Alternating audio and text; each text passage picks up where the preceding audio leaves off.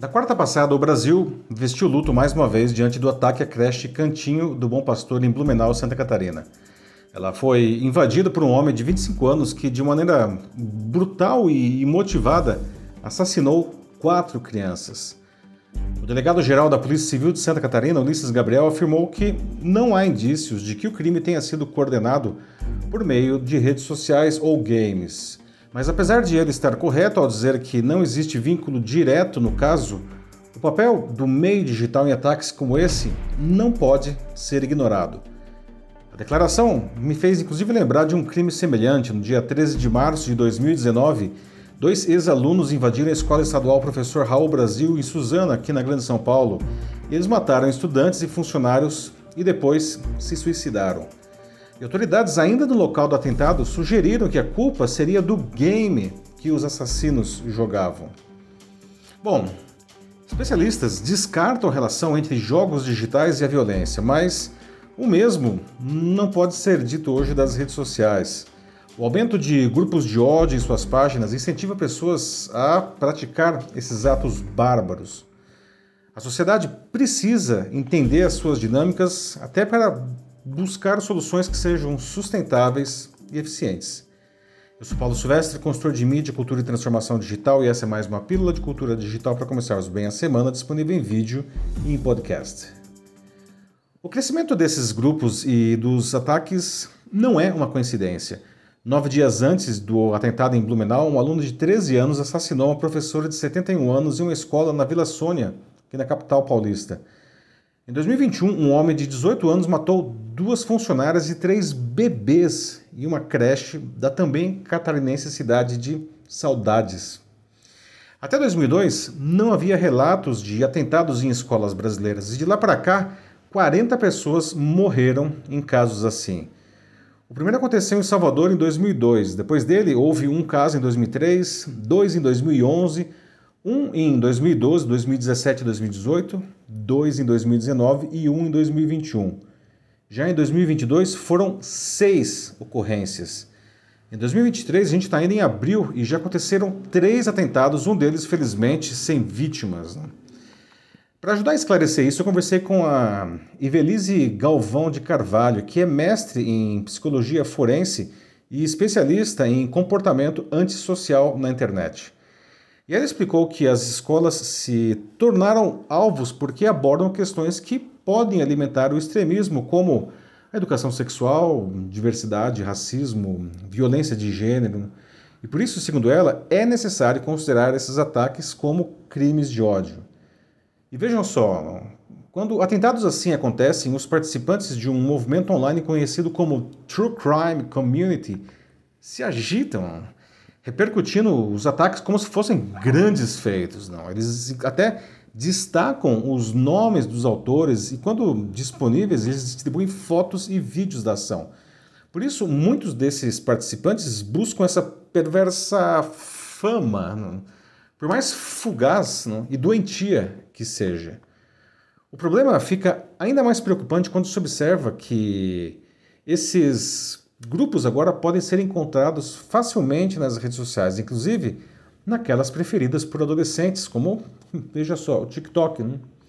Até pouco tempo atrás, ela, eles trafegavam apenas em áreas restritas na, nas redes sociais e na chamada Dark Web, que, em, em que são necessárias não, ferramentas e autorizações especiais para entrar, o que, aliás, não torna essa Dark Web aí ideal para criminosos. Não. Agora, essa nova liberdade. Não, amplia o efeito de contagiar pessoas para que outras ações assim sejam realizadas.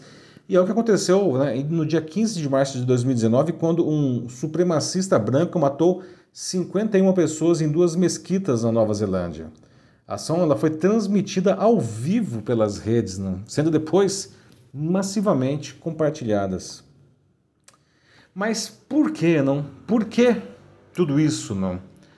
Bom, tais grupos são motivados não, por, por crenças de superioridade racial, a, étnica, a, religiosa ou nacionalista, e consequentemente não vem aí uma inferioridade de quem é diferente.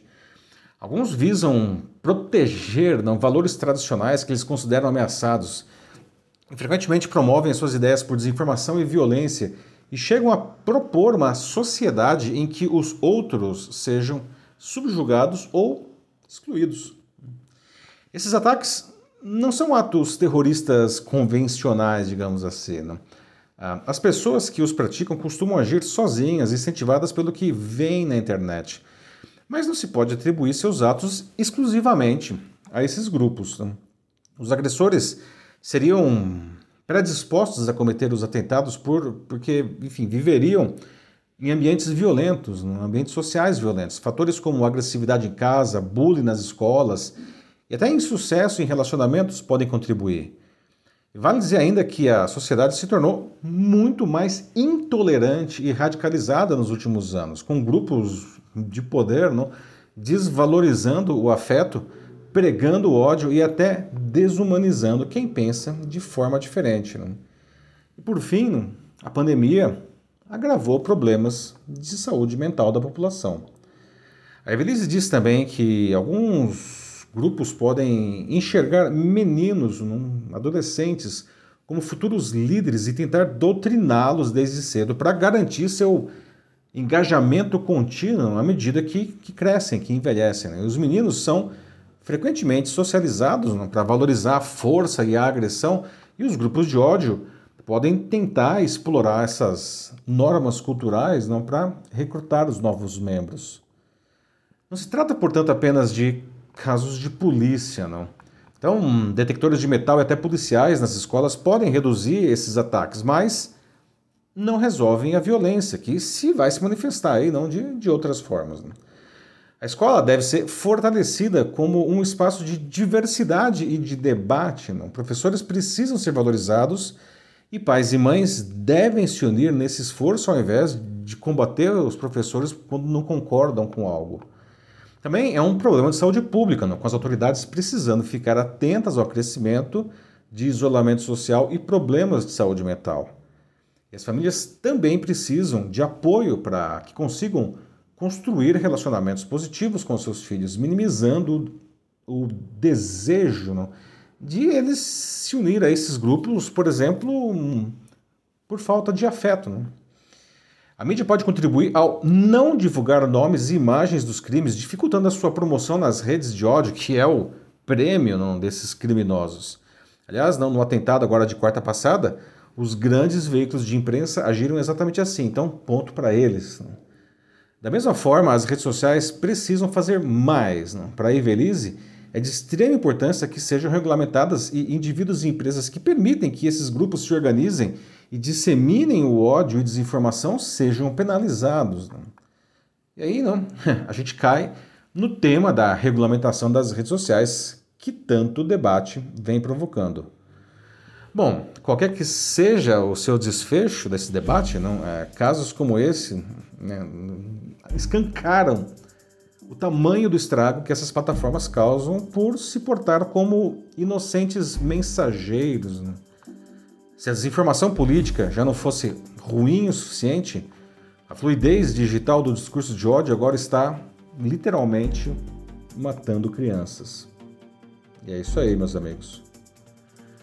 Bom, isso não acontece apenas longe de nós, não. pode acontecer em qualquer lugar, até mesmo em nossas casas, nas nossas empresas, na nossa escola, não. É um problema de todos e todos podem contribuir com esse debate e na busca de soluções melhores. Se você quiser conversar sobre isso na sua empresa ou instituição, mande uma mensagem aqui para mim que vai ser um prazer debater com vocês. Eu sou Paulo Silvestre, consultor de mídia, cultura e transformação digital. Um fraternal abraço. Tchau.